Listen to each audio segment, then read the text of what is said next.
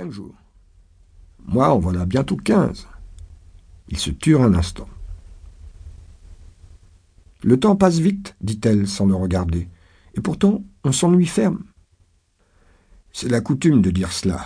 Les baigneurs habitent on ne sait où, à Bélief ou Gisdra, et ne s'y ennuient pas, mais dès qu'ils arrivent ici, ils s'écrient Ah, quel ennui, que de poussière On pourrait croire que c'est de grenades qu'ils arrivent. Elle sourit.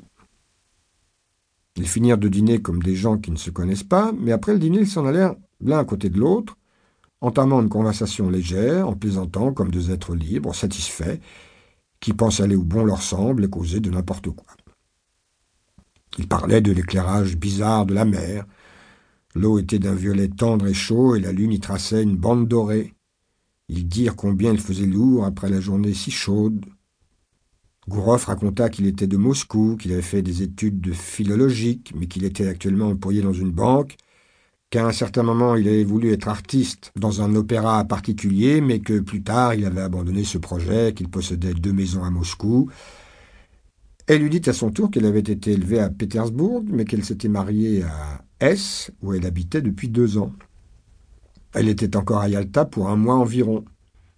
Son mari, qui avait lui aussi besoin de repos, viendrait probablement l'y chercher. Elle fut incapable d'expliquer dans quelle administration officielle son mari était employé, et cette remarque l'amusa elle-même. Gourov sut aussi qu'elle s'appelait Anna Sergievna. Rentré chez lui, il pensa à elle. Il se dit que le lendemain, il la rencontrerait sans doute encore et qu'il ne pouvait pas en être autrement. En se couchant, il songea que naguère encore, elle était une petite pensionnaire, comme sa fille à lui l'était actuellement.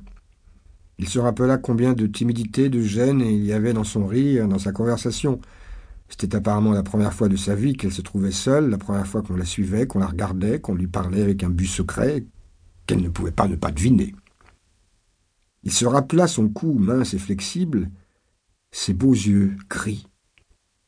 Il y a tout de même en elle quelque chose qui. qui fait pitié, songea-t-il en s'endormant. Une semaine s'était écoulée depuis les jours où ils avaient fait connaissance. C'était un jour de fête. Il faisait lourd dans les chambres et dehors le vent soulevait des tourbillons de poussière, emportait les chapeaux. Continuellement on avait soif et Gourov entrait souvent au pavillon où il offrait à Anna Sergievna du sirop ou des glaces. On savait tous se réfugier pour échapper à la chaleur. Le soir, quand il commença à faire frais, ils se rendirent sur la jetée à l'arrivée d'un bateau. Il y avait beaucoup de monde au débarcadère. On était venu attendre quelqu'un, on tenait des bouquets. Et une fois de plus, on remarquait cette double particularité de Yalta. Les dames âgées y étaient habillées comme les jeunes, et puis il y avait beaucoup de généraux. La mer étant agitée, le bateau arriva tard, après le coucher du soleil. Il louvoya longtemps avant d'aborder. Anna Sergeyevna regardait avec son face à main le bateau et les passagers comme pour chercher des visages de connaissance. Quand elle se tournait vers Gourov, ses yeux brillaient. Elle parlait beaucoup. Ses questions étaient saccadées, elle oubliait aussitôt ce qu'elle venait de demander. Finalement, elle perdit son face à main dans la foule. La foule pimpante se dispersait. On ne distinguait déjà plus les visages. Le vent était complètement calmé. Gourov et Anna Sergievna s'attardaient comme s'ils eussent attendu quelqu'un qui allait descendre du bateau. Anna Sergievna se taisait maintenant, humait un bouquet de fleurs, sans regarder Gourov. Il fait meilleur maintenant, dit-il. Allons-nous quelque part? Voulez-vous faire une promenade en voiture? Elle ne répondit rien. Alors il la regarda fixement, et tout à coup, la prenant dans ses bras, il la baisa sur la bouche. Il perçut le parfum et la fraîcheur des fleurs. Il regarda furtivement autour de lui, craignant qu'on ne l'eût vu. Allons chez vous, lui dit-il tout bas. Ils se mirent à marcher vite. Dans sa chambre, il faisait chaud. Des parfums qu'elle avait achetés dans un magasin japonais s'exhalaient.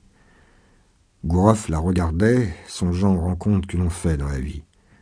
Il se souvenait dans son passé des femmes insouciantes que l'amour rendait gaies, reconnaissantes du bonheur qu'il leur avait donné, même quand ce bonheur avait été très court.